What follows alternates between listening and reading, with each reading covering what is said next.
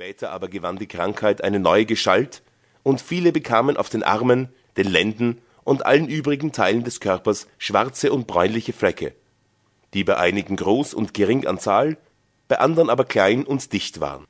Und so wie früher die Pestbeule ein sicheres Zeichen unvermeidlichen Todes gewesen und bei manchen noch war, so waren es nun diese Flecke für alle, bei denen sie sich zeigten. Dabei schien es, als ob zur Heilung dieses Übels kein ärztlicher Rat und die Kraft keiner Arznei wirksam oder förderlich wäre. Sei es, dass die Art dieser Seuche es nicht zuließ, oder dass die Unwissenheit der Ärzte, deren Zahl in dieser Zeit außer den wissenschaftlich Gebildeten an Männern und Frauen, die nie die geringste ärztliche Unterweisung und Frauen übermäßig groß geworden war, den rechten Grund der Krankheit nicht zu erkennen und daher auch kein wirksames Heilmittel entgegenzusetzen vermochte, genug die wenigsten genasen und alle starben innerhalb dreier Tage nach dem Erscheinen der beschriebenen Zeichen, der eine ein wenig früher, der andere etwas später, die meisten aber ohne alles Fieber oder sonstige Zufälle. Die Seuche gewann umso größere Kraft, da sie durch den Verkehr von den Kranken auf die Gesunden überging, wie den Verkehr trockene oder brennbare Stoffe ergreift, wenn sie ihm nahegebracht werden.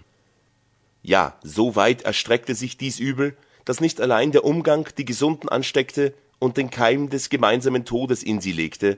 schon die Berührung der Kleider oder andere Dinge, die ein Kranker gebraucht oder angefasst hatte, schien die Krankheit dem Berührenden mitzuteilen. Unglaublich scheint, was ich jetzt zu sagen habe,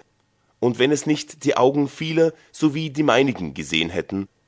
so würde ich mich nicht getrauen, es zu glauben, hätte ich es auch von glaubwürdigen Leuten gehört. Ich sage nämlich, dass die ansteckende Kraft dieser Seuche mit solcher Gewalt von einem auf den anderen übersprang,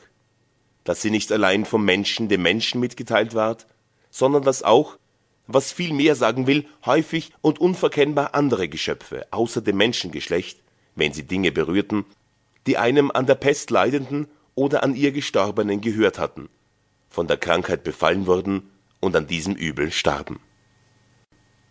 Davon habe ich unter anderem eines Tages mit eigenen Augen, wie ich vorhin gesagt habe, folgendes Beispiel gesehen.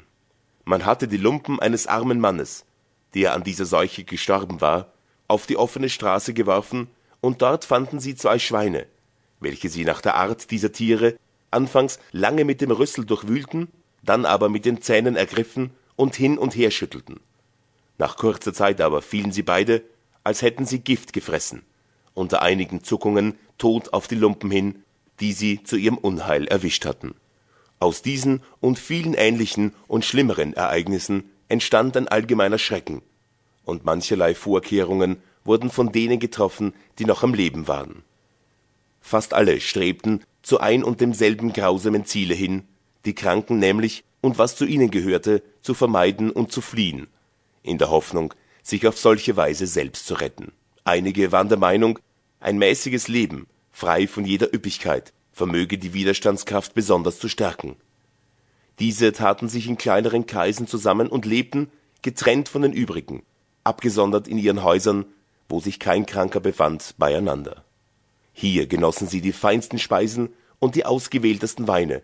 mit großer Mäßigkeit und ergötzten sich, jede Ausschweifung vermeidend, mit Musik und anderen Vergnügungen, die ihnen zu Gebote standen, ohne sich dabei von jemand sprechen zu lassen oder sich um etwas, das außerhalb ihrer Wohnung vorging, um Krankheit oder Tod zu kümmern.